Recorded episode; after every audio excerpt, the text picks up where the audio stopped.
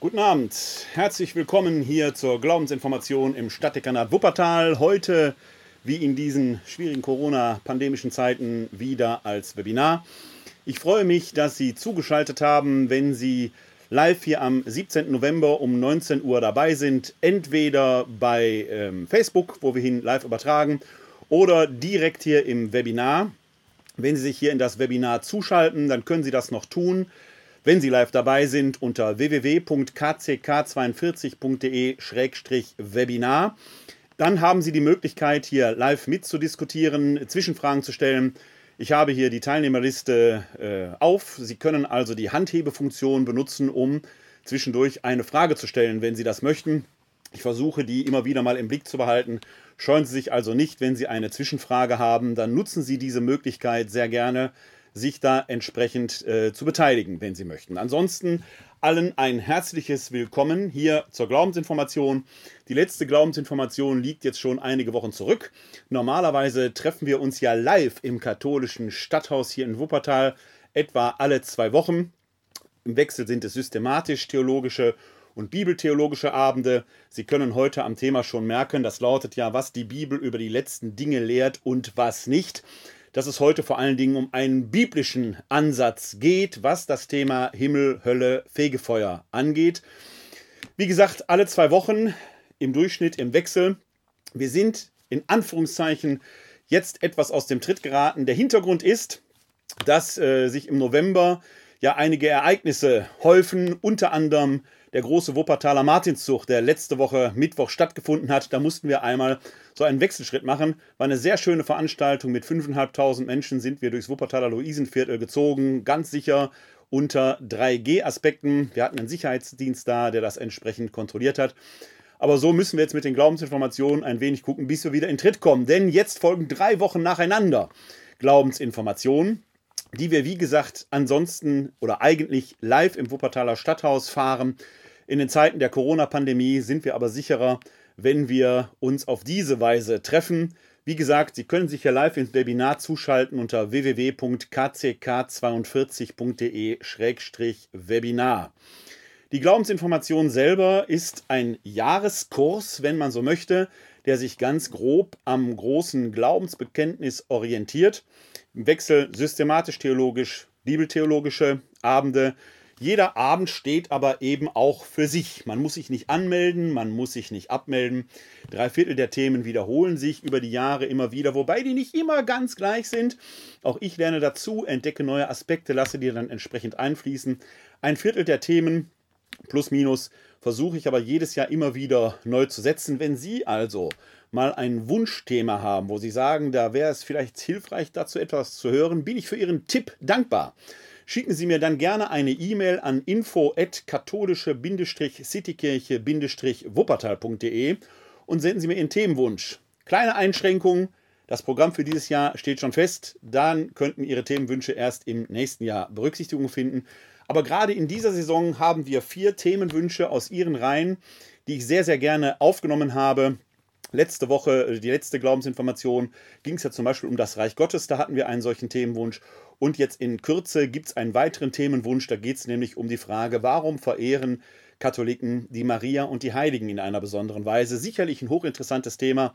Kommt jetzt, glaube ich, im November. Ich glaube, in zwei Wochen ist dieses Thema dran. Lassen Sie sich da gerne überraschen. Herzlich willkommen heute Abend jedenfalls zu diesem sicherlich sehr interessanten Thema, denn wir versuchen ja über etwas zu sprechen, über das wir streng genommen wenig sagen können. Was nach dem Tod kommt, es ist noch niemand zurückgekommen der uns jetzt mit Sicherheit da etwas zu sagen könnte. Wenn Sie Agnostiker sind oder Atheistin oder auch Agnostikerin oder Atheist, je nachdem, wie Sie das sehen, dann werden Sie sagen, darüber können wir so oder so nicht sagen. Das sehen wir Christinnen und Christen naturgemäß anders, weil unser Glaube ja direkt auf einer konkreten Auferstehungserfahrung beruht. Das ist ja der zentrale Punkt unseres Glaubens und ich blende Ihnen da sehr gerne einmal ähm, den entsprechenden Gewährstext zu ein, der für uns da wichtig ist. Der kommt ja, weil er so wichtig ist, hier in der Glaubensinformation sehr, sehr häufig vor. Ich versuche Ihnen den Text aus dem ersten Korintherbrief einmal einzublenden. Da sind wir im 15. Kapitel des ersten Korintherbriefes. Und da schreibt Paulus den Korinthern, ich fange in Vers 1 an zu lesen, ich erinnere euch, Brüder und Schwestern, an das Evangelium, das ich euch verkündet habe. Ihr habt es angenommen, es ist der Grund, auf dem ihr steht. Durch dieses Evangelium werdet ihr gerettet werden, wenn ihr festhaltet an dem Wort, das ich euch verkündet habe, es sei denn, ihr hättet den Glauben unüberlegt angenommen. Kleine Zäsur. Hier merkt man schon, dem Paulus geht es gerade nicht um diese Behauptung, die man heute so gern aus dem Mund mancher Prediger hört, das muss man einfach glauben. Das ist nicht das Thema des Paulus. Wir werden gleich noch häufiger davon haben, dass Paulus nicht einfach von Glauben, sondern sogar von Wissen spricht. Und gerade hier im Vers 2 betont er schon, ihr liebe Korinther, ihr habt doch nicht einfach unüberlegt etwas angenommen, sondern ihr habt euch doch da hineinbegeben, ihr habt es doch geprüft, ihr habt doch mit Verstand diesen Glauben angenommen, denn, Vers 3, vor allem habe ich euch überliefert, was auch ich empfangen habe, der Hinweis, das, was nun kommt, dieses Fragment, dieses älteste Fragment, was für uns greifbar ist, eines christlichen Glaubensbekenntnisses, nicht von Paulus verfasst, sondern er hat es schon vorgefunden. Ich habe in anderen Folgen schon häufig darauf hingewiesen, dass, wenn man der synoptischen Chronologie folgt, Jesus ja etwa im Jahr 30 am Kreuz gestorben ist, Bekehrung des Paulus 33, 34, vielleicht 35 stattgefunden hat, und dieses Textfragment muss Paulus da schon vorgefunden haben, muss also zwischen 30 und 33, 34 schon da gewesen sein als Glaubensformel. Die lautet, Christus ist für unsere Sünden gestorben gemäß der Schrift und ist begraben worden. Er ist am dritten Tag auferweckt worden gemäß der Schrift und erschien dem Kephas, Klammer auf, der hebräische Name für Petrus, Klammer zu, dann den Zwölf. Das heißt, hier wird schon der Glaube an den vom Kreuzestod auferstandenen Christus dokumentiert, in einer Bekenntnisformel gebracht. Etwas, was dem Atheisten und der Agnostikerin und dem Agnostiker und der Atheistin auch natürlich absurd erscheint. Da ist ja eine Behauptung. Wie kann man so etwas behaupten? Tote wären wieder da auch unserem modernen Verstand scheint sich das ja erstmal zu widersetzen. Also muss man das begründen. Und das macht Paulus, indem er die Glaubenszeugen, die Auferstehungszeugen benennt, eben Kephas, die zwölf. Danach erschien er mehr als 500 Brüdern zugleich. Die meisten von ihnen sind noch am Leben, einige sind entschlafen. Danach erschien er dem Jakobus, dann allen Aposteln, zuletzt auch mir gleichsam der Missgeburt. Ich will jetzt nicht weiter hier drauf eingehen, weil wir dieses Thema in anderen Zusammenhängen schon häufiger äh, erörtert haben. Paulus benennt letzten Endes über 513 Zeugen und er betont, wenn er schon den Aposteln, die ja vielleicht eine Verschwörung hätten veranstalten können, im Matthäusevangelium gibt es ja sogar das Gerücht, man habe den Leichnam Jesu entfernt und man würde einfach behaupten, er sei auferstanden. Also die Apostel sind da von Verschwörungsverdächtigungen nicht ganz frei, also reichen die nicht, obwohl nach antikem Brauch zehn gerechte Männer, die übereinstimmend etwas bezeugen und berichten, genügt hätten, um einen Sachverhalt als gegeben zu betrachten. Das reicht also nicht. Des, Paulus selbst bringt sich als Zeugen bei, aber in eigener Sache als Zeuge auszusagen, ist natürlich alles andere als glaubwürdig. Deshalb über 500 Brüder, denen er zugleich erschien, mit dem Hinweis, einige leben noch, die meisten sogar wenn ihr lieben Korinther fragt sie selbst. Wir haben also eine Fülle von Auferstehungszeugen, die zeigen, dieser Jesus, der am Kreuz starb, ist nach seinem Tod, ich betone jetzt mal leibhaftig, was Leibhaftigkeit bedeutet, werden wir gleich noch etwas näher erörtern, wieder da gewesen. Dann betont Paulus hier im weiteren Verlauf, in Vers 14, ist aber Christus nicht auferweckt worden, dann ist unsere Verkündigung leer, Leer auch euer Glaube und dann wenige Verse später in Vers 17, wenn aber Christus nicht auferweckt worden ist, dann ist euer Glaube nutzlos und ihr seid immer noch in euren Sünden.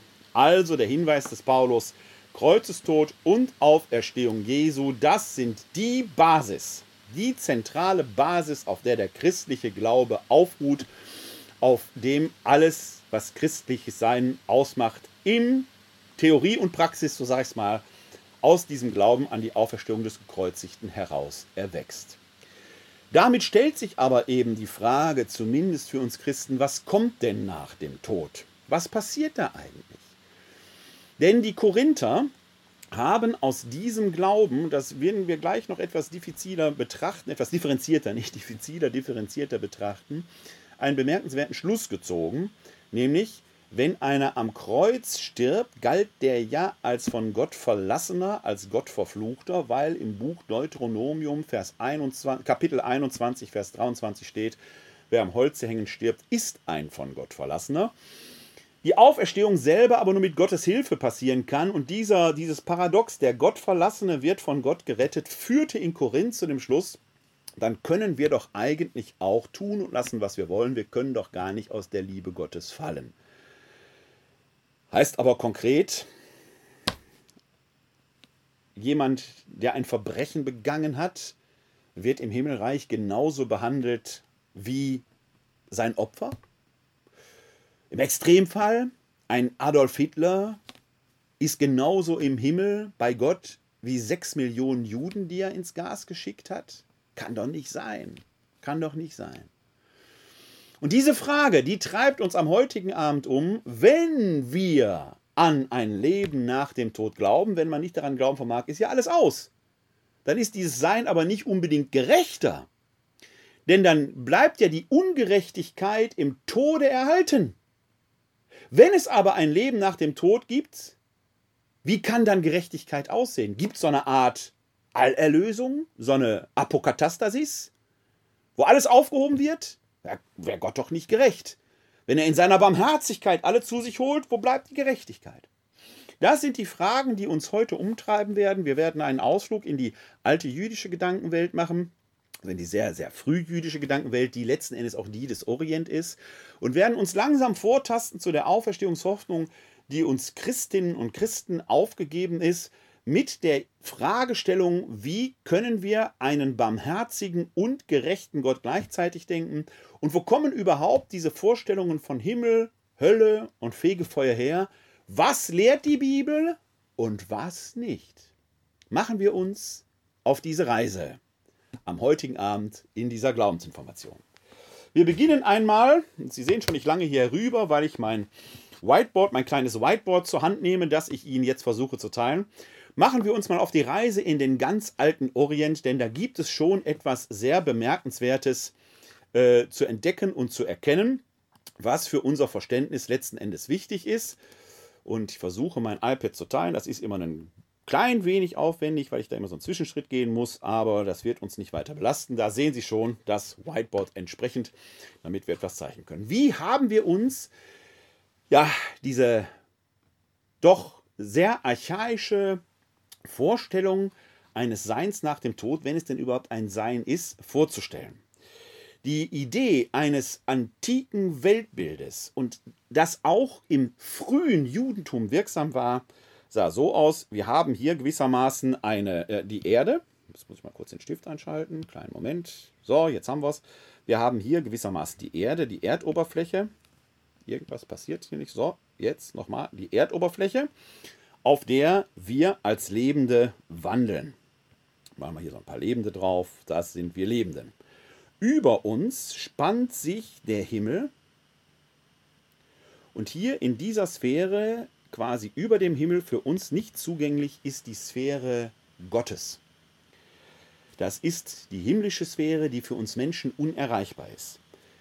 Unter der Erde und da geht es jetzt nicht um alte Flacherde-Vorstellungen. Man muss sich immer klar machen, dass auch in der Antike schon bekannt war, dass die Erde eine Kugelgestalt hat. Also es hat nichts mit Flacherde-Verständnis zu tun. Es ist eine schematische Darstellung, die ich jetzt mache, wie man sich diese göttliche Sphäre, die Sphäre der Lebenden und die Sphäre der Toten vorstellte. Und das male ich jetzt schematisch mit einem Ausschnitt, wenn Sie so wollen. Also es gibt unter der Erde eine ein Reich, das wir das Schattenreich nennen. Im Hebräischen wird es als der Sheol bezeichnet. Das hier, was ich jetzt so schraffiere, sind dann letzten Endes die Säulen der Erde, die die Erde tragen. Und in dieser Säule, so kann man sich das vorstellen, befinden sich Höhlen, in denen jetzt die nach dem Tod als Schattenwesen hausen. Und zwar alle Menschen. Der Mensch selber, der stirbt, kehrt nach seinem Tod in dieses Schattenreich zurück, hebräisch Sheol, und da sind alle Toten. Wenn wir also die Frage der Gerechtigkeit Gottes denken wollen, dann muss der Austausch, quasi die Gerechtigkeitsfrage, hier in dieser irdischen Sphäre, die ich jetzt rot markiere, stattfinden. Und das war tatsächlich im äh, frühen Judentum und auch in vielen äh, orientalischen Vorstellungen der Antike so, dass man sagte, es gibt so eine Art Tun-Ergehen-Zusammenhang. Der Mensch, der gut handelt auf dieser Welt, wird in dieser Welt von den Göttern, von dem einen, dem wahren Gott, belohnt durch Wohlstand, durch Gesundheit, durch ein langes Leben. Nicht umsonst sind ja die Urväter und Urmütter in den Geschichten Abraham, Isaac und Jakob steinalt geworden, weil darin die Gottgefälligkeit zum Ausdruck kommt. Jemand, der aber nicht dem Willen Gottes gemäß lebt, wird in diesem Sein, in diesem Leben schon entsprechend bestraft, durch Krankheit, durch Armut, durch Verlust des Hab und Guts, wie auch immer. Man konnte also in dieser Denkweise gewissermaßen am Zustand, am Status eines Menschen ablesen, ist das jemand, der gottgefällig lebt oder ist das jemand, der nicht gottgefällig lebt. Nach dem Tod waren alle gleich. Ab in den Scheol, das Schattenreich, da existierten quasi die Seelen vor sich hin. Eine Rettung, eine Erlösung der heraus war nicht vorgesehen. Das Leben hier im Hier und Jetzt war das, worum es letzten Endes ging. Scheol heißt im Altgermanischen, im Keltischen Hel. Und jetzt hören Sie schon das englische Hell heraus, im Deutschen Hölle. Das, was wir als Hölle bezeichnen, ist nichts anderes als dieses Schattenreich, in dem die Toten existierten. Es ist in dieser antiken Vorstellung kein Strafort. Es ist einfach das Totenreich, in dem alle da waren. Die ausgleichende Gerechtigkeit geschah hier im Leben. Jetzt passierte es aber schon, dass wir im Tanach, im Alten Testament, beziehungsweise in der Septuaginta, also in der griechischen äh, Ausgabe des Alten Testamentes, das die mehr Schriften hat als der Tanach, Juden würden das als außerbiblisch bezeichnen, wir Schriften haben, die uns doch ein bemerkenswertes Zeugnis davon ablegen, dass dieser sogenannte Tun-Ergehen-Zusammenhang irgendwann als defizitär äh, empfunden wurde. Wir haben schon im Tanach die berühmte Hiob-Erzählung wo ein Mensch, der Hiob, der erklärtermaßen als Gerechter bekannt wird, also als jemand, der den Willen Gottes tut, einer Wette des Prüfers, des Satans mit Gott, ich sag mal, zum Opfer fällt. Satan sagt dir, gib mir den Hiob in die Hand, wenn ich den nur genug piesacke, dann wird er irgendwann von dir lassen. Hiob besteht aber diese Prüfung. Das heißt, er verliert hier in diesem irdischen Leben seine Familie, sein Hab und Gut. Er wird mit Aussatz geschlagen. Eigentlich ein Ausweis, dass er ein nicht gottgerechter war. Aber Hiob ist ein Gerechter. Zum Schluss wird er von Gott wieder in seine Rechte eingesetzt. Das schon. Aber dieses Hiob-Buch wirft die Frage auf, kann man wirklich am irdischen Status eines Menschen seine Gottgefälligkeit ablesen? Nee, kann man nicht. Das ist ja die Idee des Hiob-Buchs, das zu durchbrechen. Dann haben wir in der Septuaginta die Makkabäer-Erzählungen. Die Makkabäer, die im Aufstand sich befanden gegenüber der griechischen Besatzung der hellenistischen Zeit. Man hatte den Tempel ja, entweiht, hatte dort den Moloch aufgerichtet, also eine, eine andere Gottheit. Der eine wahre Gott war in Anführungszeichen aus dem Tempel vertrieben. Und da gibt es einen Aufstand, der dazu führt, dass die Makkabäer Söhne, sieben Söhne, auf grausamste Weise hingerichtet werden. Die haben also im jungen Leben etwas aus der Sicht Gottes sehr Wohlgefälliges getan, weil sie der Verehrung des einen Gottes dienen wollten, aber schon sehr jung auf sehr grausame Weise ihr Leben verließen. Nach dem alten Tun-Ergehen-Zusammenhang wäre das ein Beweis gewesen, die haben falsch gehandelt. Aus der Sicht Gottes oder aus der Sicht des jüdischen Glaubens haben die aber etwas sehr Ehrenhaftes getan.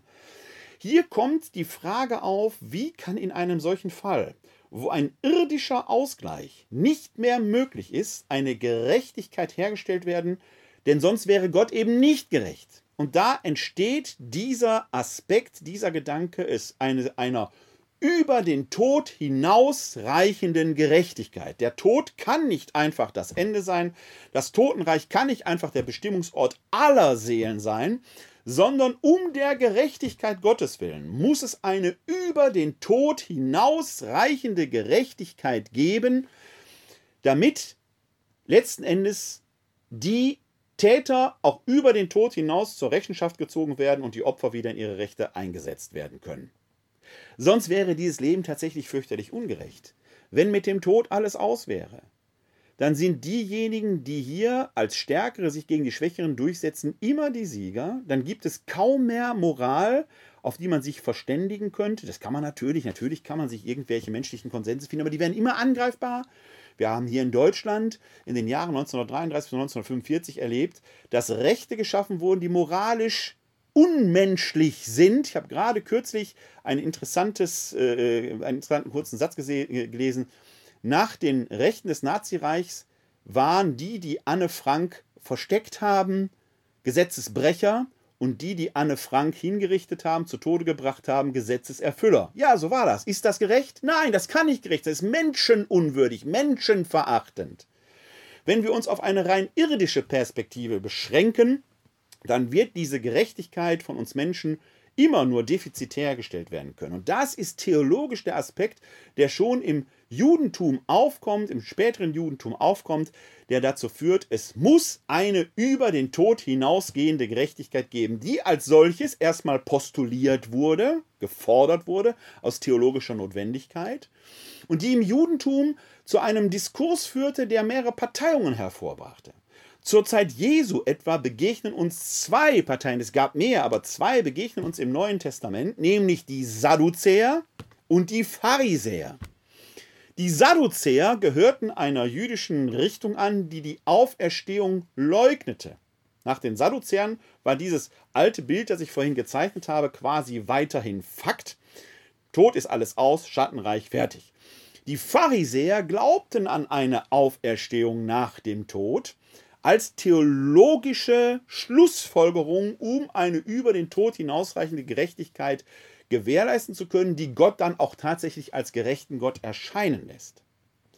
Das Spezifische an uns Christen ist, dass wir mit der Auferstehung Jesu vom Kreuzestod dann auch, ich sage es jetzt als Glaubender, manifesten Beweis, Bestätigung haben, ja, diese Auferstehung nach dem Tod ist Gott gewollt, sie ist tatsächlich da. Christus ist der so gesehen Erstgeborene der Toten. Da werden wir gleich nochmal einen Blick drauf werfen, wann passiert diese Auferstehung eigentlich. Werden wir zumindest mal dieser Frage spekulativ nachgehen mit den Hinweisen, die uns die Bibel gibt. Das heißt, das Besondere, was wir Christen haben, ist, dass wir dieses Auferstehungszeugnis, diese Auferstehungserfahrung äh, der frühen Zeugen eben entsprechend haben, mit der wir dann entsprechend weiterarbeiten können. Wenn es eine Auferstehung nach dem Tode gibt, kann man ja die Frage stellen, wie passiert das überhaupt? Wie soll das geschehen? Was können wir darüber sagen? Wenn wir auf die Auferstehung Jesu schauen, dann merken wir schon, da gibt es etwas, was ja, was verstörend für die Auferstehungszeugen gewesen ist, denn die wichtigsten Auferstehungszeugen, ob das Maria von Magdala ist, ob das Petrus und die Apostel sind, ob das die Emmaus-Jünger sind, allen Auferstehungserfahrungen ist eins gemein. Es handelt sich um Personen, die den irdischen Jesus eine Zeit lang, vielleicht sogar eine sehr lange Zeit lang, in seiner irdischen Tätigkeit, seinem irdischen Wirken begleitet haben. Die waren also von Person bekannt. Sie müssen gewusst haben, wie Jesus aussieht. Den Auferstandenen selbst aber erkennen sie nicht. Das ist erstaunlich. Das heißt, der Auferstandene muss von einer anderen, ich sage mal, Gestalt gewesen sein als der irdische Jesus.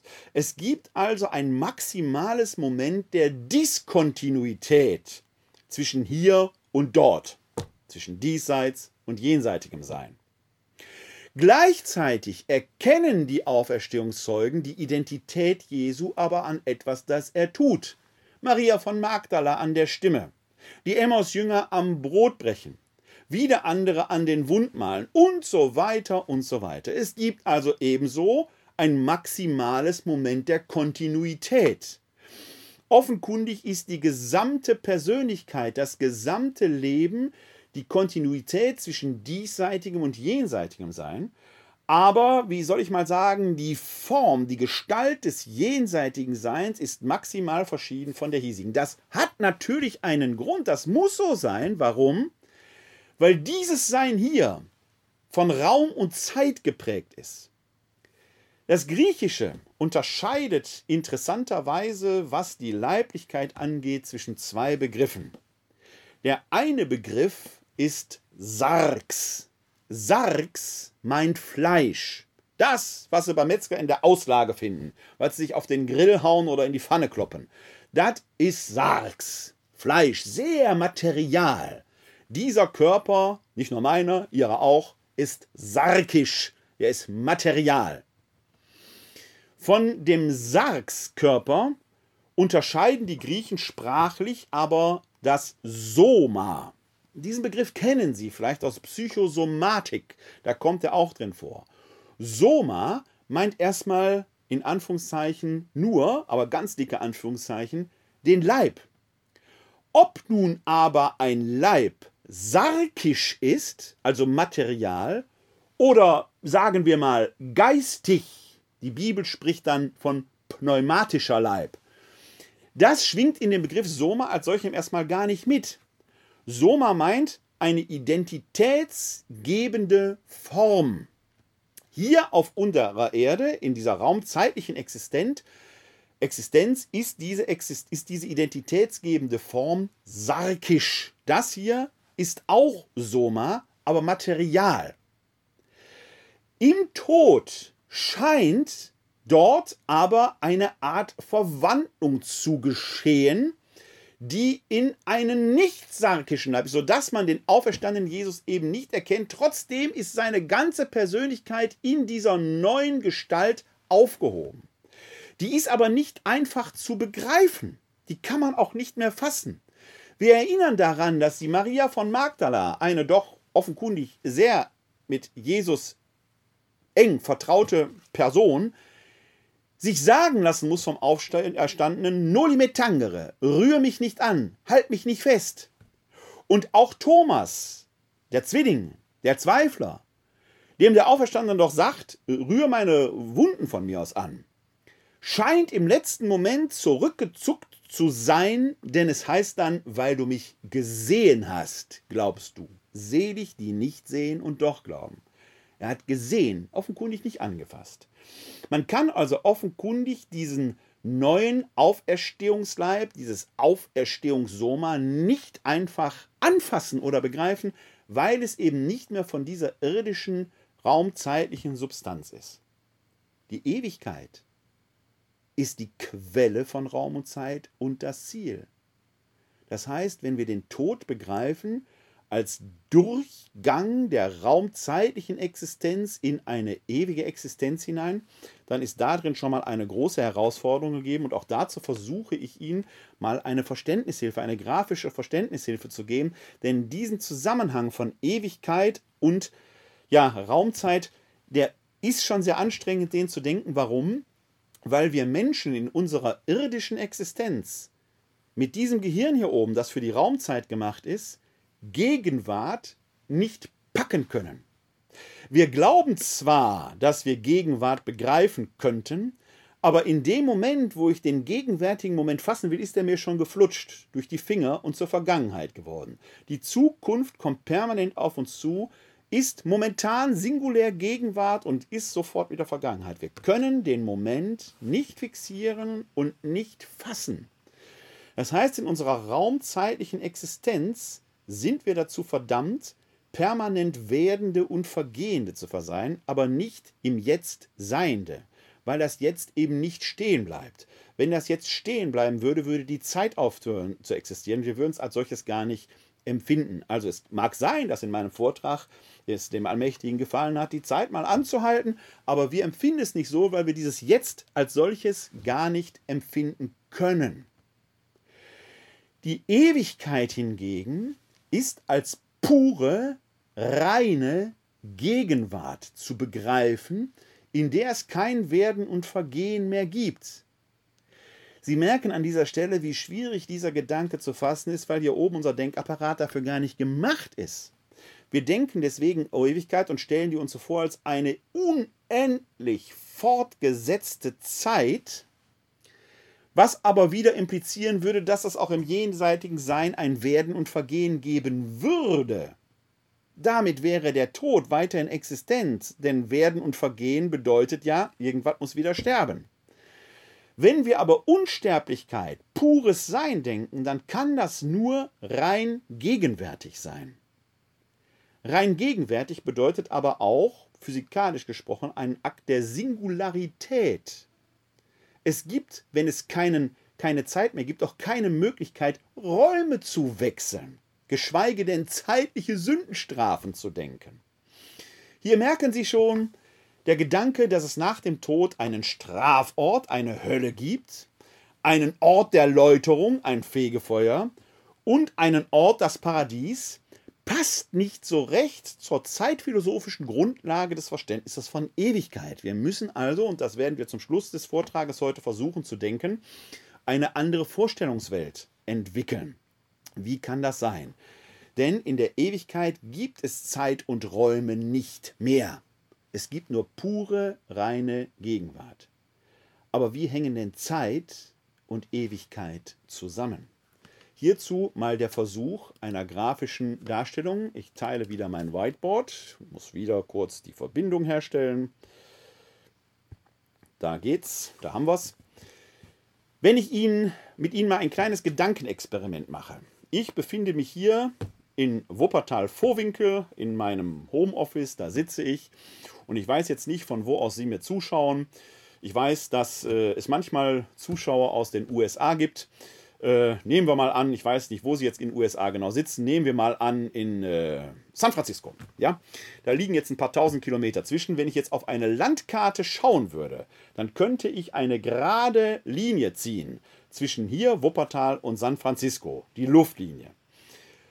Rein, wenn ich das mal ganz, ganz eng fasse, mache mal die Entfernung mal kürzer. Ich befinde mich hier in Wuppertal-Vorwinkel. Wenn ich hier auf die Höhe gehe, dann kann ich teilweise den Kölner Dom sehen. Subjektiv habe ich den Eindruck, dass das eine gerade Verbindung ist, die Luftlinie. Faktisch aber habe ich gar keine gerade Linie, sondern ich habe ja die Erdkrümmung. Ne? Also, hier ist Vorwinkel, wo ich jetzt bin. Dann wäre auf der Erdkrümmung Köln ist jetzt ziemlich nah dran. Und nehmen wir mal an, San Francisco ist natürlich jetzt ein bisschen weiter weg.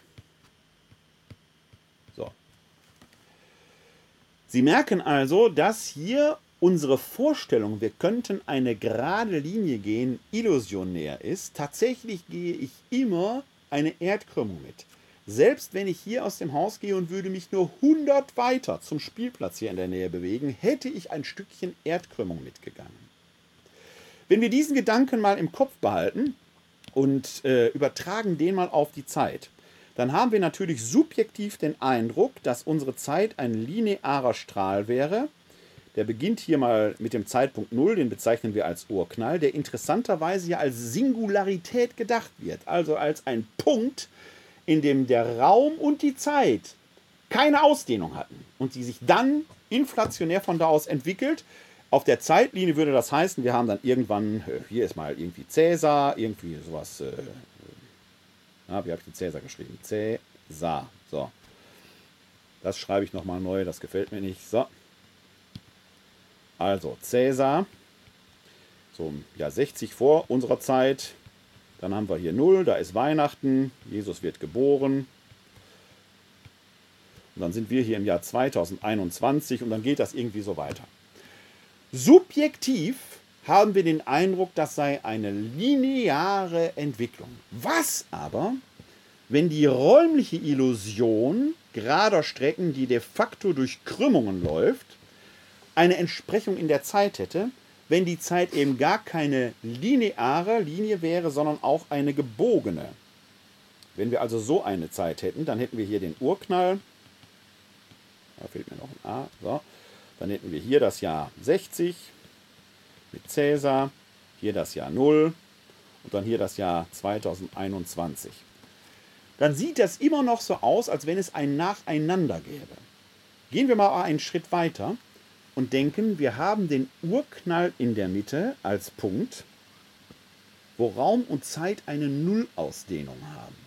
Man kann sich das vorstellen wie ein spiegelglatter See. Und jetzt bringt, und das ist jetzt etwas, was ich als Glaubender sagen darf, wenn Sie nicht Glaubende sind, dann werden Sie andere Erklärungsmuster dafür finden müssen. Aber ich als Glaubender kann das sagen. Jetzt stellen wir uns vor, dass Gott in diesen spiegelglatten See mit dem Finger mal in die Mitte tippt und dann entwickelt sich daraus natürlich eine sich ausbreitende Welle. Und so weiter und so weiter. Rein physikalisch ist der Anfangsimpuls in jedem Punkt der Welle vorhanden, aber die Welle wird immer größer. Raum und Zeit dehnen sich aus. Gleichzeitig ist in jedem Punkt der Raumzeit der Urimpuls der Ewigkeit enthalten. Heißt ganz konkret, sicherlich etwas spekulativ, aber ich versuche es vereinbar zu halten mit den modernen Erkenntnissen unserer Naturwissenschaft, die Ewigkeit ist nicht etwas, was auf uns zukommt. Sie umgibt uns die ganze Zeit permanent. Sie ist quasi in jedem Punkt unserer Zeit da. Denn Zeit und Raum entspringen aus der Ewigkeit und man könnte jetzt sagen, so wie auf unserem See die Wellen irgendwann an ein Ufer prallen und dann wieder zurückkommen, wieder zur Mitte zurückkehren. Das heißt, Raum und Zeit kommen aus der Ewigkeit und führen in die Ewigkeit zurück. Ursprung und Ziel von Raum und Zeit sind immer Ewigkeit. Es gibt einen interessanten Gedanken, der dem, was ich hier gerade entwickle, zumindest nicht widerspricht. Ob es sich so verhält, kann ich nicht sagen.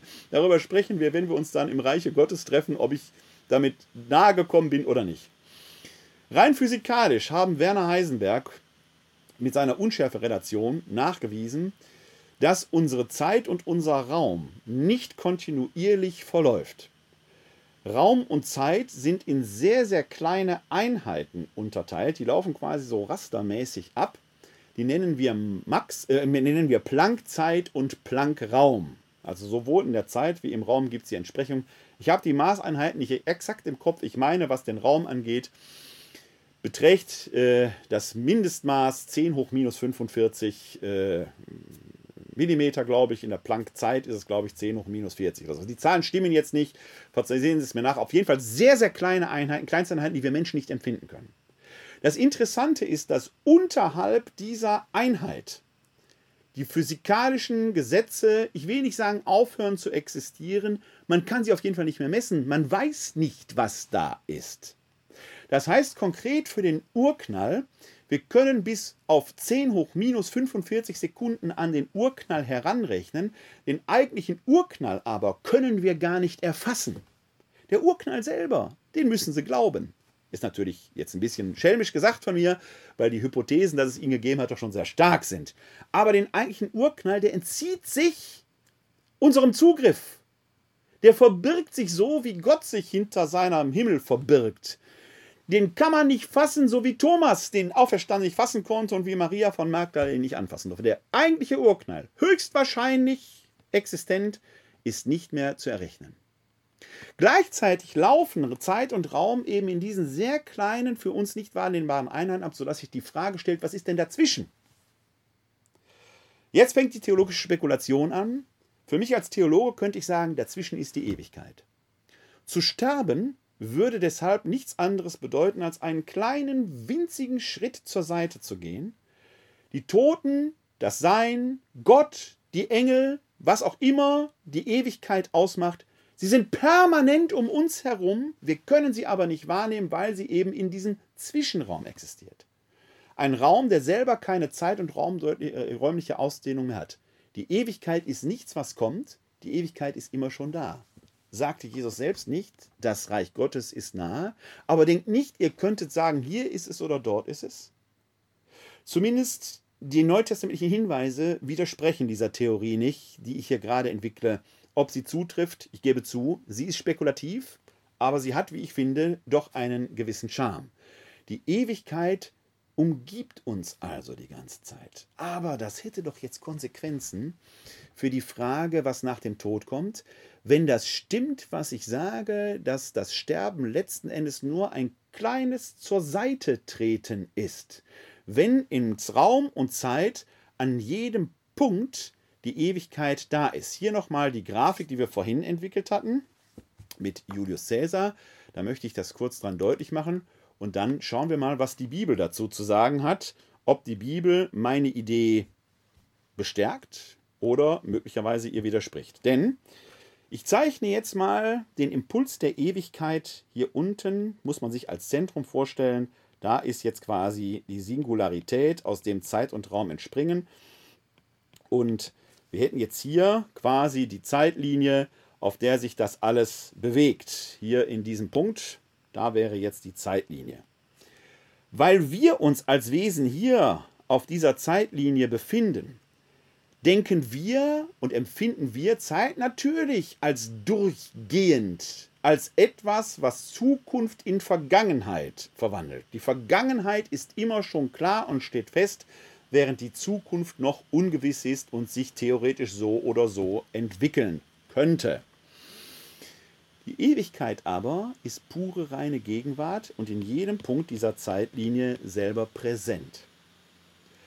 Heißt, wenn wir sterben, sterben wir aus unserer Perspektive hier auf der Zeitlinie nacheinander. Aus Sicht der Ewigkeit aber alle gleichzeitig, weil es da ja keine Zukunft und keine Vergangenheit gibt. Das heißt, aus unserer Sicht gehen wir nacheinander, aus Sicht der Ewigkeit treten wir alle gleichzeitig zum Thron Gottes hinzu. Aus unserer Sicht ist Julius Caesar schlappe 2000 noch was Jahre tot. Aus Sicht der Ewigkeit treten wir gleichzeitig mit ihm vor den Richterstuhl Christi. Das ist die Idee, die dahinter steckt. Und die wird so auch im Neuen Testament letzten Endes erkannt. Dieses Spiel zwischen Zeit und Ewigkeit ist übrigens das Konzept der Offenbarung des Johannes, wo wir immer wieder den Wechsel zwischen irdischen Ereignissen, die oft eben auch nicht schön sind, und einer himmlischen Perspektive, in der der endgültige Sieg immer schon feststeht, ähm, dokumentiert wird und entfaltet wird. Die Zeit ist Entfaltung aus der Ewigkeit. Hier entfalten sich Höhen und Tiefen des Lebens in der Freiheit des Menschen, während aus der Sicht Gottes der Ewigkeit der endgültige Sieg immer schon feststeht. Der ist auch unabänderlich, weil Christus ja schon auf dem Richterstuhl entsprechend sitzt. Das ist das Konzept der Johannes-Offenbarung, die letzten Endes diese hoffnungsvolle Gewissheit in sich trägt, der endgültige Sieg steht fest, egal was hier in Raum und Zeit passieren mag, Gott ist Sieger. Der Weg alles Irdischen wird letzten Endes zu Gott finden. Und zwar allen Irdischen. Denn wenn aus der Singularität, diesem Fingertipp Gottes in den See, alles entsteht, dann wird auch alles zu Gott zurückkehren. Etwa Auferstehung gilt dann nicht mehr nur uns Menschen, sondern allem, was ist. Tiere, Pflanzen, Materie, alles, was aus Gott kommt, wird auch zu Gott zurückkehren. Das ist der Gedanke, der dahinter steht und der ja in der Offenbarung des Johannes seine Entsprechung findet. Und weil in der Raumzeitexistenz Freiheit ein Thema ist, spielt natürlich auch da die Frage des Gerichts eine entsprechende Rolle, mit der wir uns jetzt gleich etwas näher befassen werden. Also, das Thema des heutigen Abends lautet ja, was die Bibel über die letzten Dinge lehrt und was nicht. Was nicht, das sind die modernen physikalischen Erkenntnisse, die wir haben, die aber dem Zeugnis der Bibel nicht widersprechen. Wir könnten quasi den christlichen Glauben und das, was biblisch über äh, äh, Tod und Auferstehung bezeugt ist, mit den modernen wissenschaftlichen Erkenntnissen zumindest in Kontakt bringen, in Kommunikation bringen, was auch immer die moderne Naturwissenschaft da weiter entwickeln und erkennen wird. Wenn etwas neu als wahr erkannt wird, dann müssen wir gucken, ob unsere Theorien noch passen. Sonst müssen wir unsere Theorien weiterentwickeln. Das ist der springende Punkt bei der Sache. Also die theologischen Theorien müssen dann entsprechend weiterentwickelt werden. Ja, die Frage ist jetzt A, wann ereignet sich eigentlich die Auferstehung? Und da sind wir bei einem Text, da möchte ich mit Ihnen den Apostel Paulus noch einmal näher betrachten. Und wir gehen jetzt mal eine kleine Entwicklung bei dem Apostel Paulus durch, in der wir sehen können, dass dieser Prozess der theologischen Erkenntnis eben nicht vom Himmel fällt und dass auch die Heilige Schrift, wie wir sie verehren, wie wir sie haben, unsere Bibel, keine Ansammlung von Lehrsätzen ist, an denen man sagen kann, das steht doch da, sondern die biblischen Schriften selber dokumentieren uns, die theologische Erkenntnisprozesse legen sich gegenseitig aus. Das ist ein Problem vieler Bibeltreuer, dass sie sagen, das steht doch da. Und dann kann man immer noch sagen, ja, blättert mal weiter, da steht unter Umständen was anderes. Wie kriegen wir das zusammen? Was die Frage der letzten Dinge angeht, können wir bei Paulus in den paulinischen Briefen ein sehr interessantes Ringen um Erkenntnis feststellen. Wir steigen mal ein in den ältesten Paulusbrief, den ersten Thessalonicher Brief. Er ist entstanden so Mitte der 40er Jahre, Ende der 40er Jahre. Und in Thessaloniki gab es ein Problem. Wir wissen aus den Paulusbriefen, dass zu seiner Verkündigung auch gehörte, dass er die wirklich kurz bevorstehende Wiederkunft Christi, die sogenannte Parosie-Erwartung, äh, zugrunde legte. Eines der schönsten Beispiele, wie bedeutend das für ihn ist, ist übrigens im ersten Korintherbrief die Frage, soll man ehelos leben oder soll man nicht ehelos leben? Paulus schreibt da nämlich, und die Stelle ist deswegen so herrlich, weil sie oft als Hinweis genommen wird, wie wichtig eheloses Leben, zölibatäres Leben wäre. Wenn man den Paulus genau liest, merkt man, darum geht es dem gar nicht. Der Paulus sagt nämlich, ich paraphrasiere jetzt etwas, versuche das mal in seine Umgangssprache heute zu bringen, so eine Hochzeit braucht ja enorm viel Vorbereitung. Wer wüsste das nicht? Das heißt, eine Hochzeit absorbiert enorm viel Aufmerksamkeit. Und da sagt der Paulus, bereitet euch auf die Wiederkunft Christi vor. Das ist das Wichtige. Lasst euch nicht ablenken davon. Deshalb bleibt ehelos, heiratet nicht. Und jetzt kommt der Punkt. Es könnte aber sein, dass gerade dieses Nichtheiraten, dieses Verzichten, die Sehnsucht in den Liebenden so verzehrend werden lässt, dass gerade der Verzicht dazu führt, dass man sich nicht auf die Wiederkunft Christi konzentriert, sondern wieder nur mit dem Bezicht beschäftigt ist. Da sagt Paulus, in Gottes Namen dann heiratet schnell, Hauptsache ihr bekommt den Kopf frei für die Wiederkunft Christi. Interessanter Gedanke. Also Paulus singt gar nicht das hohe Lob der Ehelosigkeit an sich, sondern es geht immer um Konzentration auf die Wiederkunft Christi. Wenn euch die Hochzeit zu sehr ablenkt, dann verzichtet auf die Hochzeit. Wenn euch der Verzicht zu sehr ablenkt, dann heiratet aber möglichst schnell, damit ihr die Birne wieder frei kriegt für die Wiederkunft Christi. Etwas paraphrasiert, keine Frage, aber das ist die Argumentation des Paulus. Wir können aber daran sehen, wie enorm bedeutsam für Paulus diese Naherwartung, diese Parosieerwartung war. Offenkundig hat er mit seiner Verkündigung auch äh, verbunden, dass Christus kommen wird, um die, die glauben, zu retten. Jetzt passiert es aber in Thessaloniki, dass die ersten Glaubenden starben und Christus war immer noch nicht da. Wie wir heutigen wissen, wir warten seit 2000 Jahren auf die Wiederkunft Christi. Bisher hat sie sich nicht ereignet. Und ich frage Sie da draußen, glauben Sie wirklich, erwarten Sie wirklich die Wiederkunft Christi oder haben wir uns nicht an das Ausbleiben der Wiederkunft äh, gewöhnt? Ist überhaupt eine solche Parosie, dass Christus auf den Wolken kommt, realistisch oder geht es nicht anders? Mal gucken, was die Heilige Schrift uns dazu zu sagen hat. In Thessaloniki jedenfalls tauchte dieses Problem des Ausbleibens der Wiederkunft Christi auf. Die ersten starben und wir sind 10, 15, 20 Jahre mehr nicht nach Kreuzestod und Auferstehung Christi. Alles ist ganz frisch. Und darauf muss Paulus reagieren, das tut er auch. Und ich zeige in dem Bibeltext, wir sind im vierten Kapitel des ersten Thessalonicher Briefs. Und da geht es hier unten um die Verse 13 bis 18. Da schreibt Paulus, Brüder und Schwestern, wir wollen euch über die Entschlafenen nicht in Unkenntnis lassen, damit ihr nicht trauert wie die anderen, die keine Hoffnung haben. Denn wenn wir glauben, dass Jesus gestorben und auferstanden ist, so wird Gott die Entschlafenen durch Jesus in die Gemeinschaft mit ihm führen, denn dies sagen wir euch nach einem Wort des Herrn, wir, die Lebenden, die noch übrig sind bei der Wiederkunft des Herrn, werden den Entschlafenen nichts voraushaben. Denn der Herr selbst wird vom Himmel herabkommen, wenn der Befehl ergeht, der Erzengel ruft und die Posaune Gottes erschallt. Zuerst werden die in Christus Verstorbenen auferstehen, dann werden wir, die Lebenden, die noch übrig sind, zugleich mit ihnen auf den Wolken in die Luft entrückt zur Begegnung mit dem Herrn. Dann werden wir immer beim Herrn sein, tröstet also einander mit diesen Worten. Ein interessanter und sicherlich für die Thessalonicher sehr tröstender Satz. Die Toten haben keinen Nachteil, die werden zuerst erweckt und dann mit den noch Lebenden zu Christus geführt. Die haben also in einer gewisser Weise, so in einer gewissen Weise sogar eine Art Vortrittsrecht. Die haben auf keinen Fall einen Nachteil, sondern sogar eher einen kleinen Vorteil.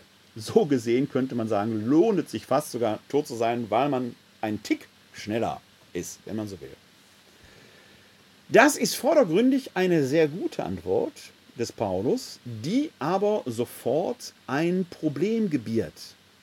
Nämlich das Problem, wo sind die Toten denn jetzt? Sind die in der Unterwelt, im Sheol? Und in welcher Existenz sind die da? Denn eine leiblose Seele sich vorzustellen, ist für Juden und für Christen nicht möglich. Warum? Weil Seelen ohne Soma, ohne Leib, ja keine Form hätten. Sie würden die Identität aufgeben. Also ein Schattenreich mit Seelensuppe ist gar nicht vorstellbar. Gibt es also eine Art Zwischenzustand für die Seele? Kann das sein? Diese Frage hat den Paulus umgetrieben und ein Zwischenzustand ist als solcher eben gerade nicht denkbar. Die Frage ist, wo sind die Toten denn jetzt? Sind die in einer Art Fegefeuer, könnte man sagen, oder werden die irgendwo geparkt? Aber das widerspräche ja der Erkenntnis, dass es Zeit und Raum in der Ewigkeit nicht gibt. Und diese Erkenntnis war vor 2000 Jahren schon da. Die hat man damals schon gedacht. Das ist keine moderne Erkenntnis. Man hatte noch von Quanten für die ganzen Sachen keine Ahnung, das war nicht die Frage. Aber dass Ewigkeit etwas ist, was uns permanent umgibt, ist ja gerade das Konzept der Johannes-Offenbarung. Das war schon da. Also dieses Verhältnis von Zeit und Ewigkeit wurde als solches gedacht. Wenn es aber in der Ewigkeit nach der raumzeitlichen Existenz keine Räume mehr gibt, dann können die Toten nicht irgendwo geparkt sein. Paulus selber zieht daraus, wie ich finde, die richtigen Schlüsse, wenn er den Korinthern im zweiten Korintherbrief Folgendes schreibt. Auch hier blende ich Ihnen wieder den Text ein. Wir sind im zweiten Korintherbrief im Kapitel 5, die Verse 1 folgende. Und da schreibt er, wir wissen. Und hier mache ich direkt die erste kleine Zäsur. Im griechischen Text steht da das Verb eudamen.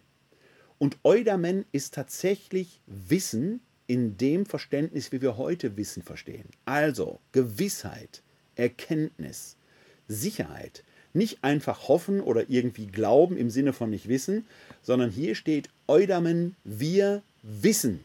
Es besteht Gewissheit darüber für den Paulus. Wir wissen, wenn unser irdisches Zelt abgebrochen wird, dann haben wir eine Wohnung von Gott, ein nicht von Menschenhand errichtetes ewiges Haus im Himmel. Wieder eine Zäsur. Der Paulus war von Beruf, wissen wir aus der Apostelgeschichte, Zeltmacher. Er benutzt also hier ein Bild aus seinem gelebten Alltag.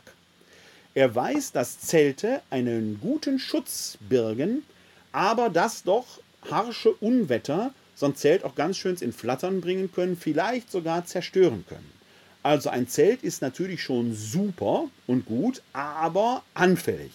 Er vergleicht hier unser irdisches Dasein, unser irdischen Körper mit einem Zelt, eine gute Behausung für unsere Identität, für unsere Seele, aber natürlich dem Verfall anheimgegeben.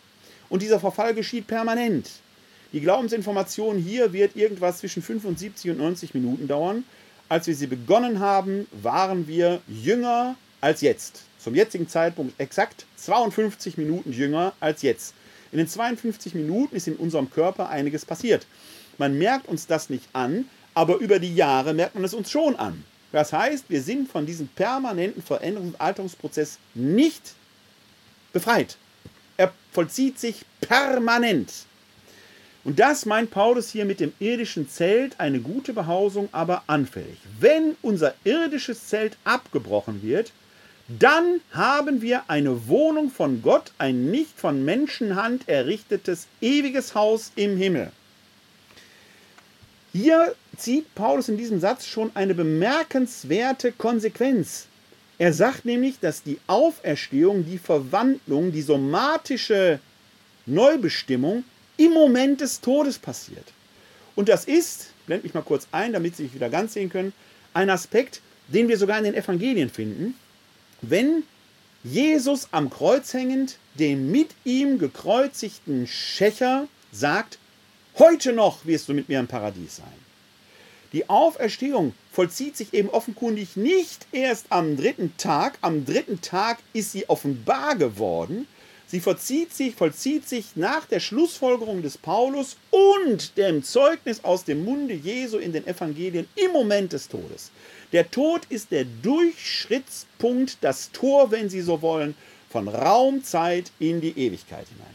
Für Paulus wunderbar gefasst dann auch dieser Überkleidungsaspekt, dass dort eine Verwandlung des Somatischen stattfindet von etwas, was der raumzeitlichen Veränderungen von Werden und Vergehen unterworfen ist und einem ewigen Soma, der dann komplett Bestand hat. Er bringt es hier in eine Baumetaphorik, Zelt und nicht von Menschenhand errichtetes ewiges Haus im Himmel. Geht aber noch weiter.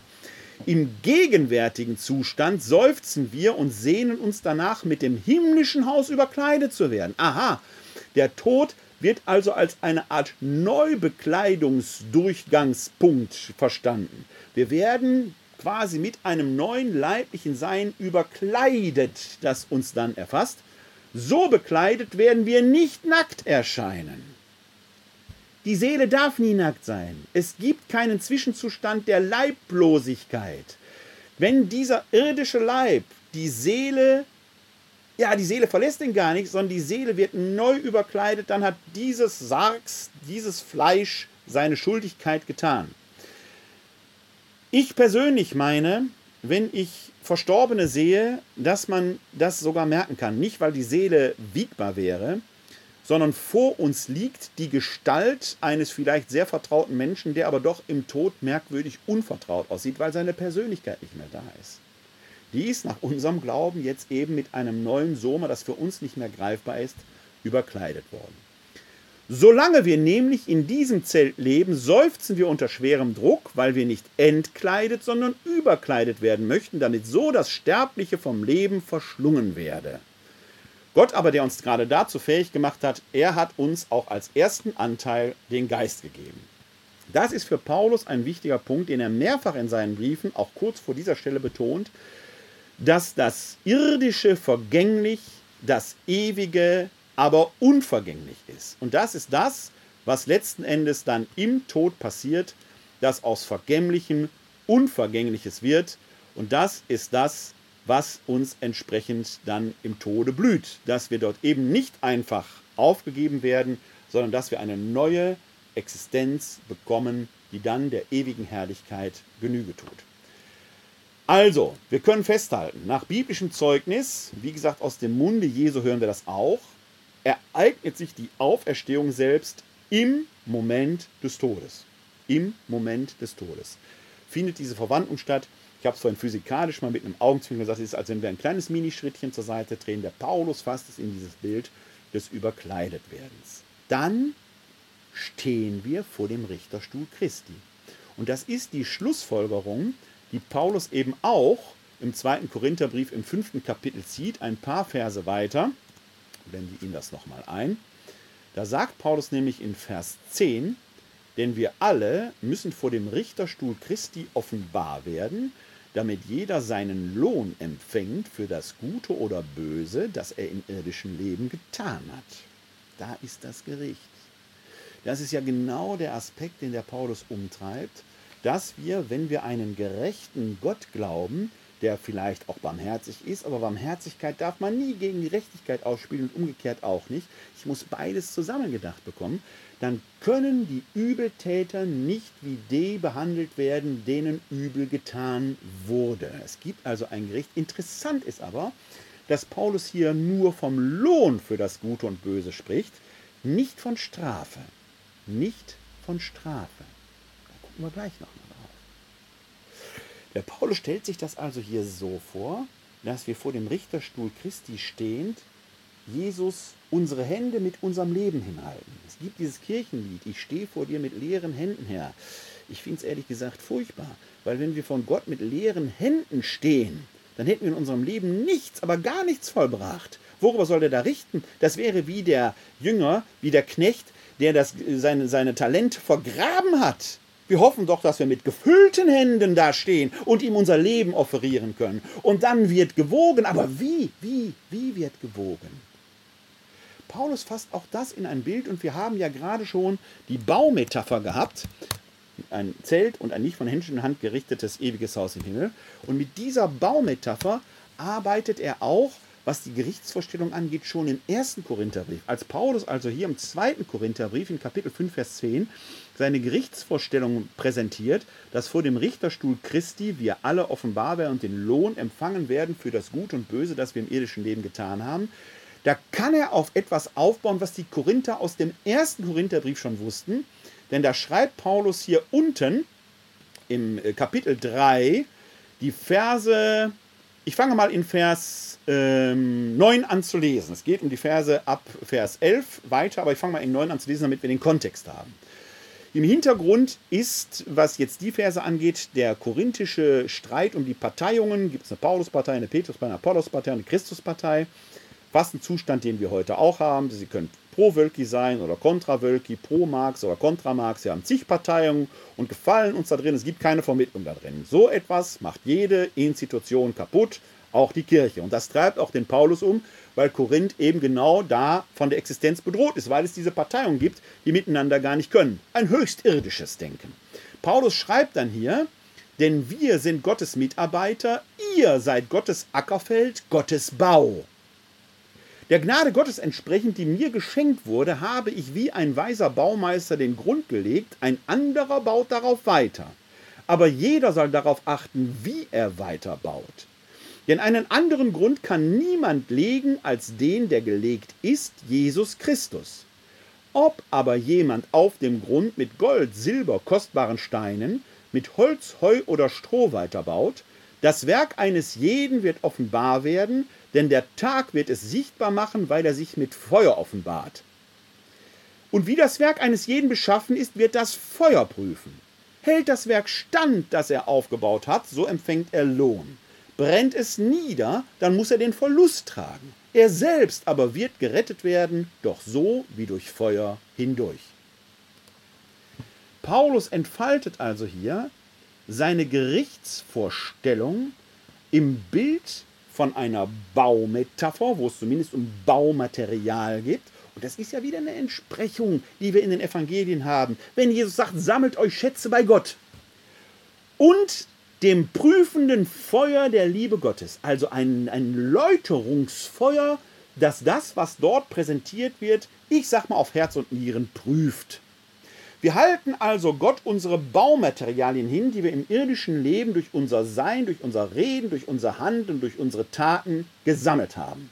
Da sagt Paulus, da gibt es jetzt welche, die haben in ihrem Leben Gold, Silber und Edelsteine gesammelt. Wertvolle Baumaterialien. Und dann gibt es diejenigen, die haben Holz, Heu oder Stroh gesammelt.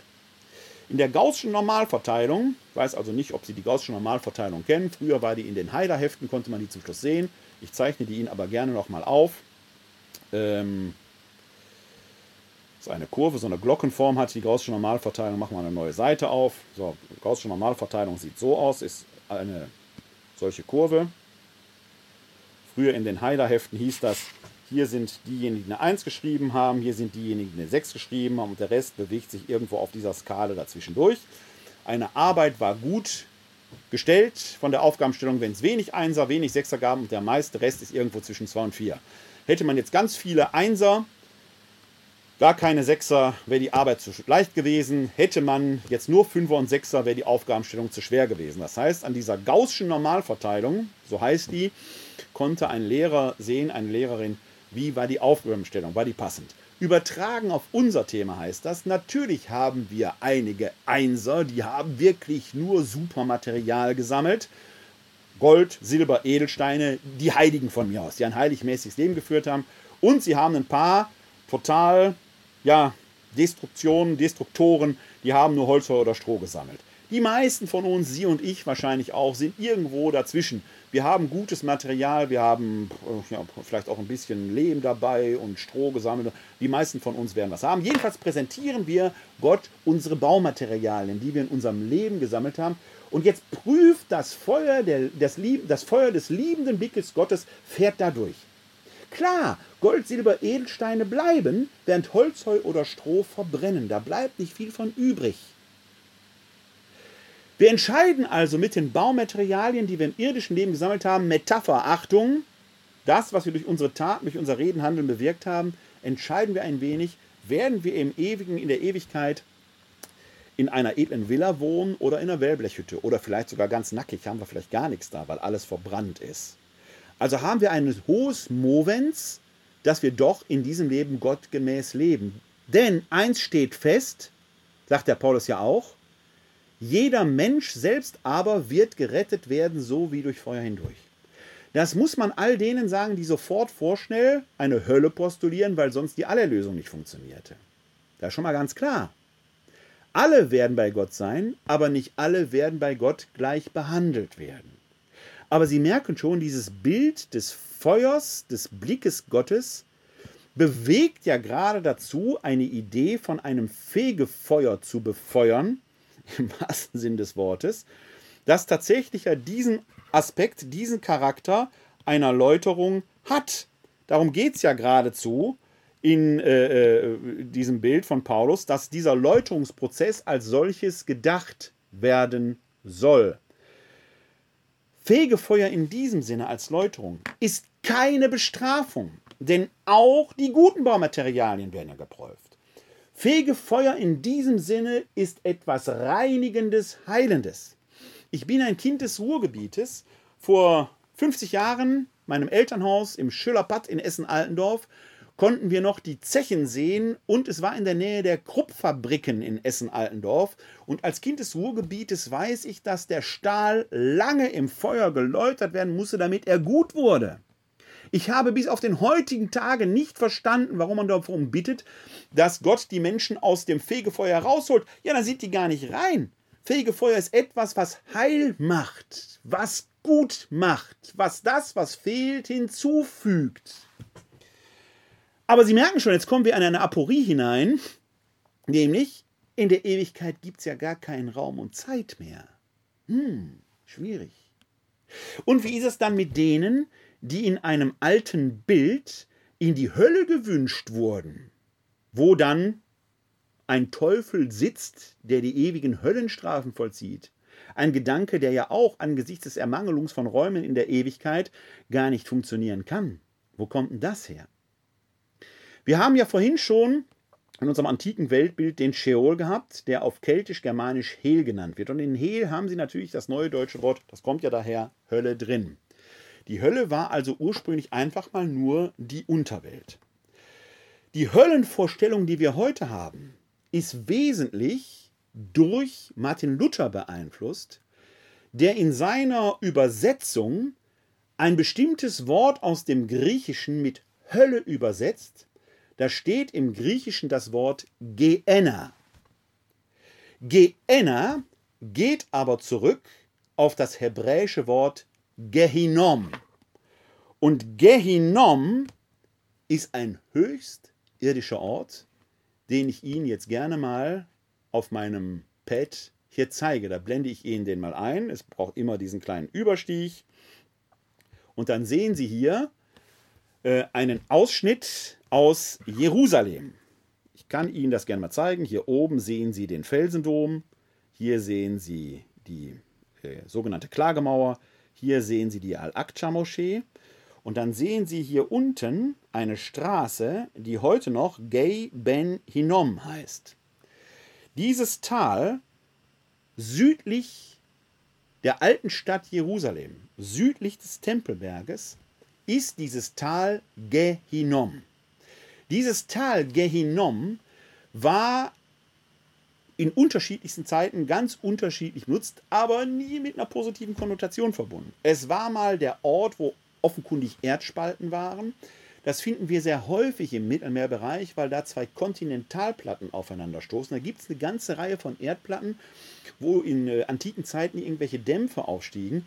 Denken Sie nur an äh, die ähm, Wallfahrtsstätte in Delhi, in Griechenland oder auch an anderen Orten, wo die Pythia zum Beispiel da gewirkt hat, wo offenkundig Kohlenmonoxid, Kohlendioxiddämpfe aufgestiegen sind.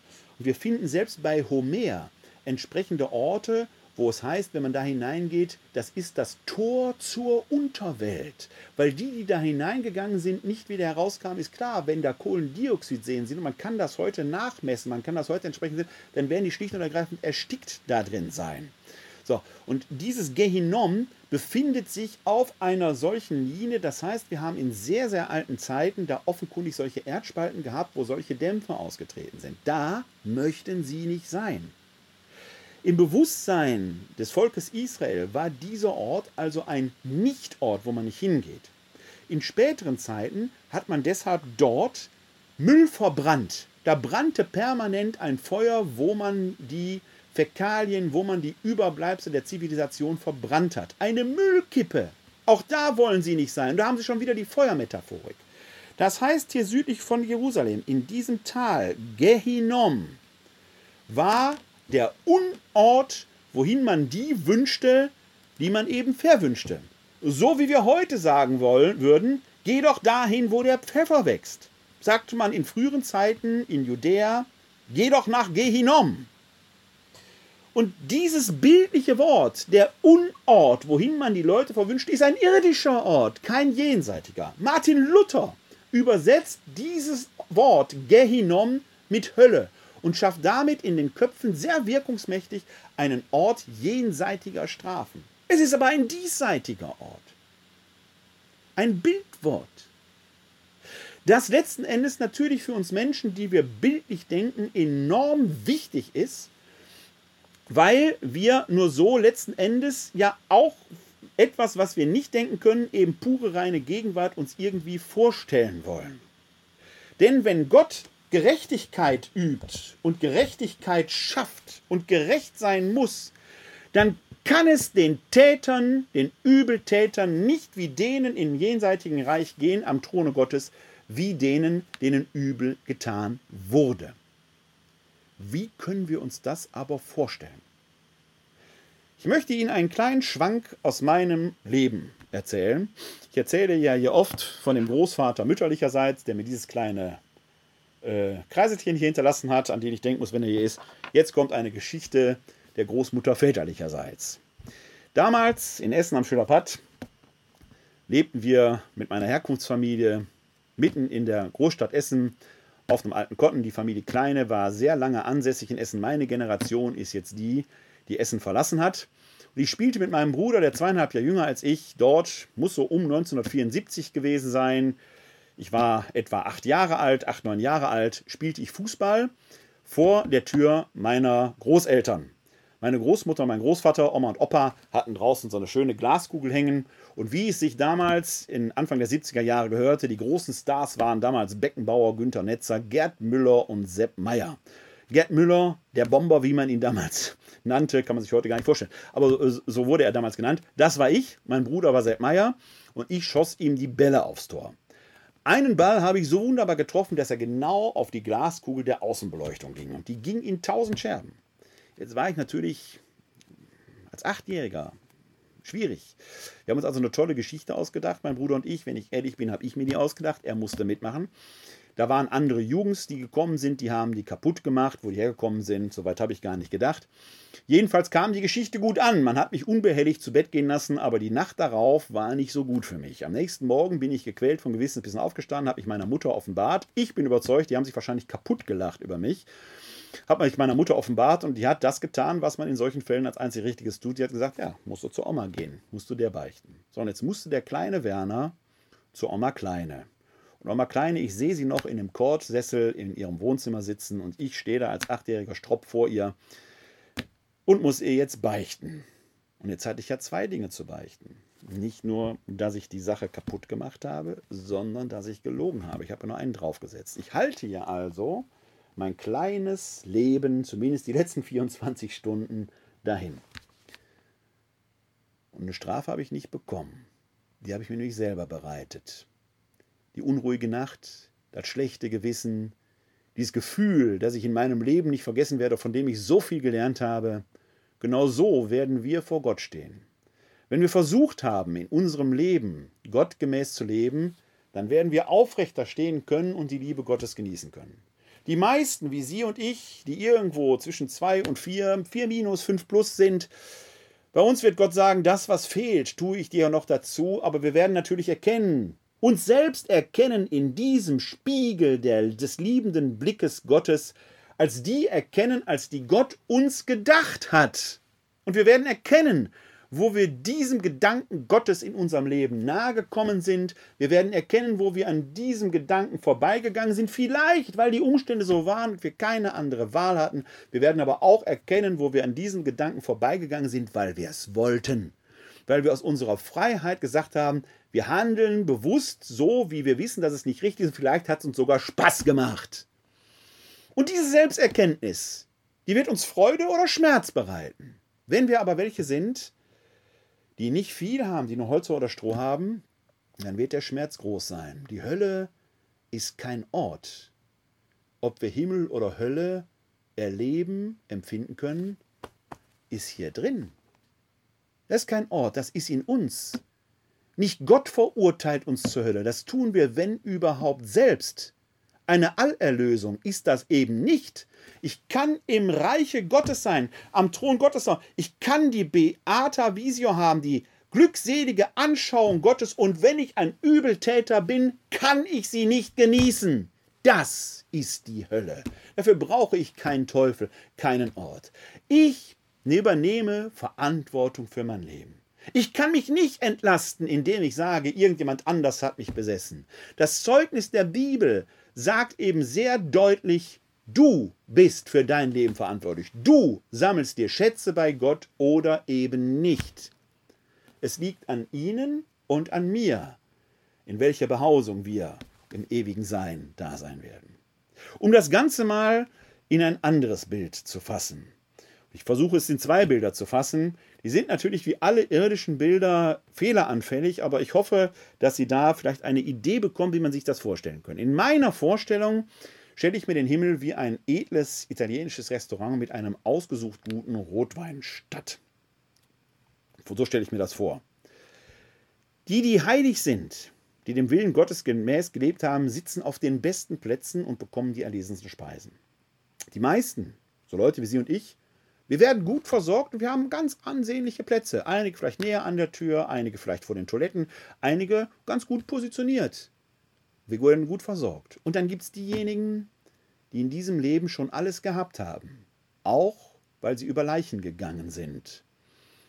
Die sitzen vor dem italienischen Restaurant, dürfen sich die Nase plattdrücken an den Fenstern, schmachten dahin, weil sie nie rein dürfen und ab und zu kommt vielleicht mal jemand nach draußen und bringt ein Glas Wasser vorbei. Die Sehnsucht, endlich rein zu dürfen, wird nicht erfüllt, um der Gerechtigkeit willen. In einem anderen Bild, und da merkt man, dass die Lebensumstände halt anders sind und Sie werden vielleicht Ihr eigenes Bild finden. Ich bin halt jemand, der auch das Leben genießt, deswegen italienisches Restaurant. Ein Arzt erzählte mir, dass er sich den Himmel und in der Quintessenz kommt es auf dasselbe äh, raus, aber in seiner Lebensumwelt ist der Himmel wie ein Krankenhaus. Ein großes, großes Krankenhaus. Die Heiligen, so drückte er es aus, liegen in der Teppichabteilung, sprich Privatpatient. Die meisten, wie Sie und ich, wir liegen irgendwo auf Station. Zwei Bettzimmer, drei Bettzimmer, manche vielleicht auf dem Flur, wie auch immer, aber wir werden alle gut versorgt. Und dann gibt es die Leute, die im Keller liegen. Da kommt der Arzt auch ab und zu mal vorbei, aber das Licht ist schummrig und die Hoffnung ist gering. Alle werden versorgt. Aber wie? Das ist die entscheidende Frage. Wie gesagt, zwei Bilder, die auf ein und dasselbe hinauslaufen. Ich kann es denken, dass alle, wirklich alle Menschen bei Gott sind, und doch werden manche sich selbst dort die Hölle bereiten. Jemand, der wie Adolf Hitler, Saddam Hussein, Gaddafi, Josef Stalin und wie die ganzen Drecksäcke unserer Menschheitsgeschichte, die über Leichen gegangen sind, heißen, wird sich vielleicht auch in der Ewigkeit von Gott lossagen müssen. Um der Freiheit willen, um der Freiheit willen muss ich es denken können, dass man selbst in der Anschauung Gottes Gott noch ablehnt. Das muss ich denken können, um der Freiheit willen. So absurd das ist. Wird auf den Widerstand Gottes treffen, ihn doch irgendwie retten zu wollen. Man möchte das letzte Lebensband durchschneiden, was die totale Vernichtung bedeuten würde. In der Offenbarung des Johannes wird das als der Schwefelfeuersee beschrieben, der endgültige, der zweite Tod. Würde ja für solche Menschen geradezu eine Erlösung sein. Aber die Liebe Gottes hält sie doch, weil Gott keinen aufgibt. Sodass die innere Qual dann doch unaufhörlich ist. Die Qual besteht aus der Selbsterkenntnis, am Menschen gescheitert zu sein, weil man über Leichen gegangen ist. Was lernen wir aus der Heiligen Schrift? Dieses Leben ist Gott geschenkt. Und wir haben hier bei Paulus in, diesem, in dieser Beschreibung aus dem ersten Korintherbrief, den Satz habe ich ja noch gar nicht vorgelesen, weil er jetzt kommt, da heißt es nämlich im dritten Kapitel im ersten Korintherbrief, die Verse 16 folgende, Wisst ihr nicht, dass ihr Gottes Tempel seid und der Geist Gottes in euch wohnt? Wer den Tempel Gottes zerstört, den wird Gott zerstören, denn Gottes Tempel ist heilig und der seid ihr. Auch das ist eine Erkenntnis der Christen, dass ja nicht wir selbst atmen, sondern dass Gott in uns atmet. So wie er den Adam, diesen toten Lehmklumpen, durch die Einhauchung seines Atems belebt hat so wie der Auferstandene seine Apostel durch die Einhauchung seines Atems belebt, das Evangelium zu verkünden. So wie es im Psalm 104 heißt, sendest du deinen Atem aus, werden sie alle erschaffen, nimmst du ihnen den Atem, so schwinden sie hin. Daraus wächst für uns Christen die Erkenntnis, dass dieser sarkische irdische Soma ein Tempel Gottes ist, denn Gott wohnt in uns und atmet. Nur atmen aber nicht nur gläubige Menschen, es atmen Agnostiker und Atheistinnen, es atmen Muslime und Jüdinnen, es atmen Hindus und Buddhistinnen. Alles atmet. Für uns Christen ist das ein Zeichen, Gott ist da, viele wissen es vielleicht noch nicht und bekennen es nicht. Aber jeder Mensch hat darin seine Würde, weil er Wohnsitz Gottes ist. Und jetzt sagt Paulus, weh denen, die Gottes Tempel zerstören.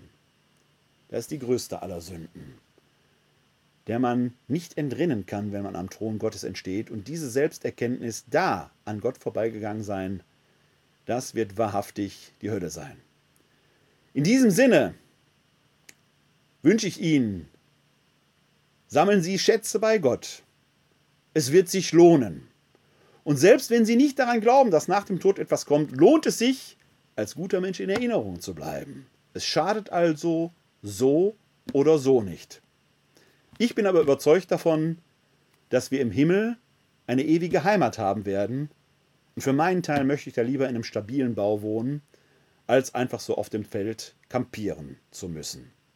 Sammelt euch also Schätze bei Gott. In diesem Sinne wünsche ich Ihnen allen noch einen guten Abend und lade Sie jetzt schon ein zur nächsten Glaubensinformation die von heute aus gesehen in einer Woche stattfinden wird. Dann lautet das Thema, bittet für uns, warum die Kirche Maria und andere Heilige verehrt. Eben ein Wunschthema wird sicherlich auch sehr, sehr interessant werden. Bis dahin aber bleiben oder werden Sie gesund und helfen Sie anderen, gesund zu bleiben oder zu werden. Denn eins müssen wir auch immer erinnern, memento mori. Bedenkt, dass ihr Sterbliche seid. Die Ewigkeit kommt auf uns zu. Nein, sie ist schon da. Sammelt euch Schätze bei Gott. In diesem Sinne Ihnen allen da draußen ein herzliches Glück auf!